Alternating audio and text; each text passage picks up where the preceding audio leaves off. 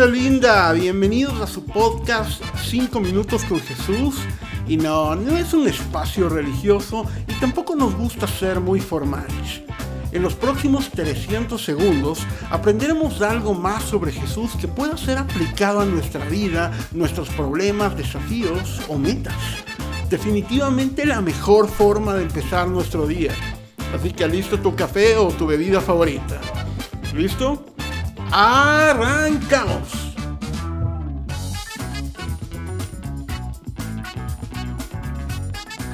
Te invito a que puedas imaginarte el siguiente panorama. Tu padre se ha venido sintiendo un poco mal durante las últimas semanas. Ha estado presentando vómitos, malestar general, cansancio y uno que otro episodio de desánimo. Así que saca una cita con el doctor y después de semanas de exámenes médicos se empieza a sospechar en la familia que algo no anda bien. Tu padre habla menos en las comidas familiares, tu madre ya no sonríe como antes. Definitivamente algo está pasando. Una noche tu padre reúne a toda la familia y por sus rostros se puede ver que las noticias que darían son poco alentadoras. Con una voz tenue inicia su relato y comenta todo su pronóstico médico. Un tumor en su cerebro fue el inicio de todo. Está en una zona poco accesible y los médicos han dicho que probablemente la situación se empiece a complicar en un par de semanas y que su organismo resistiría los malestares por unos meses más. El silencio es incómodo. Tu madre toma de la mano a tu padre y tu padre suelta una mirada al cuarto donde están, llena de ternura, preocupación y amor por ustedes. Tu padre puede esperar todo de menos la respuesta que tú y tu hermano darían. Papá, ¿puedo quedarme con el auto? Seguramente te preguntarás qué clase de persona puede dar esa respuesta a un momento tan incómodo. ¿Qué clase de persona se atrevería así a ofender a su amigo, a su mentor, a su padre? Recuerdo el episodio dado en Marcos 10 del 32 al 45 y cada vez que lo leo no puedo creer lo que tuvo que pasar Jesús con dos de sus discípulos. Jesús toma a sus doce, a los más cercanos a él, sus amigos, los que lo han acompañado durante años, y les abre su corazón. Seguramente pone sus manos en sus hombros y los mira a los ojos y con dificultad les dice cómo será entregado, condenado, cómo se burlarán de él o lo azotarán, lo escupirán y lo matarán. Es un momento incómodo, difícil. El Mesías, el Cristo, aquel que los libertaría, moriría a manos de Roma, su mayor enemigo en ese tiempo, burlado, escupido y maltratado.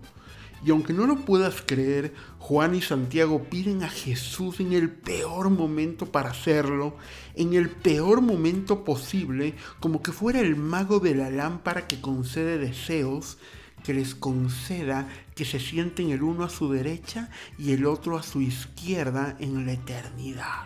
Por algo el Señor los había llamado antes hijos del trueno, imprudentes, movidos por sus emociones, aquellos que no piensan más que en uno mismo, groseros, egoístas.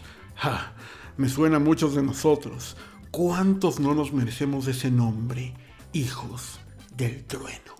Ahora, si yo hubiera sido Jesús o el padre de la historia, no hubiera quedado nada de esos chicos.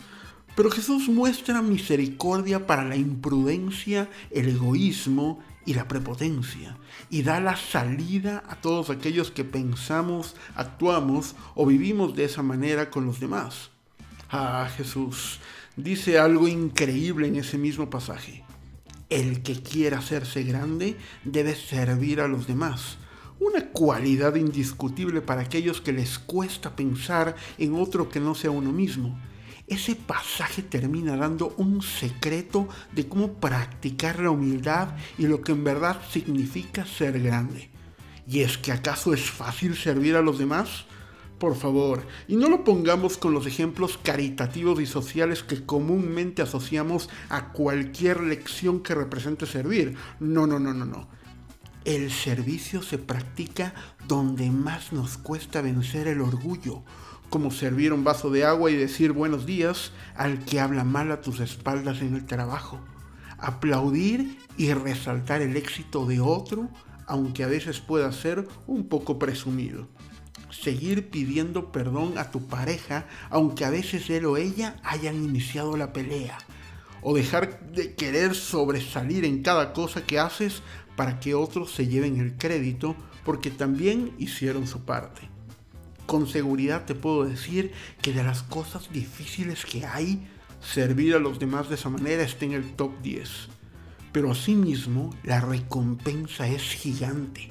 Si el mismo creador del universo, hecho carne, dijo que no venía para ser servido, sino para servir y dar su vida por nosotros, tenemos que empezar a revisar nuestro estilo de vida.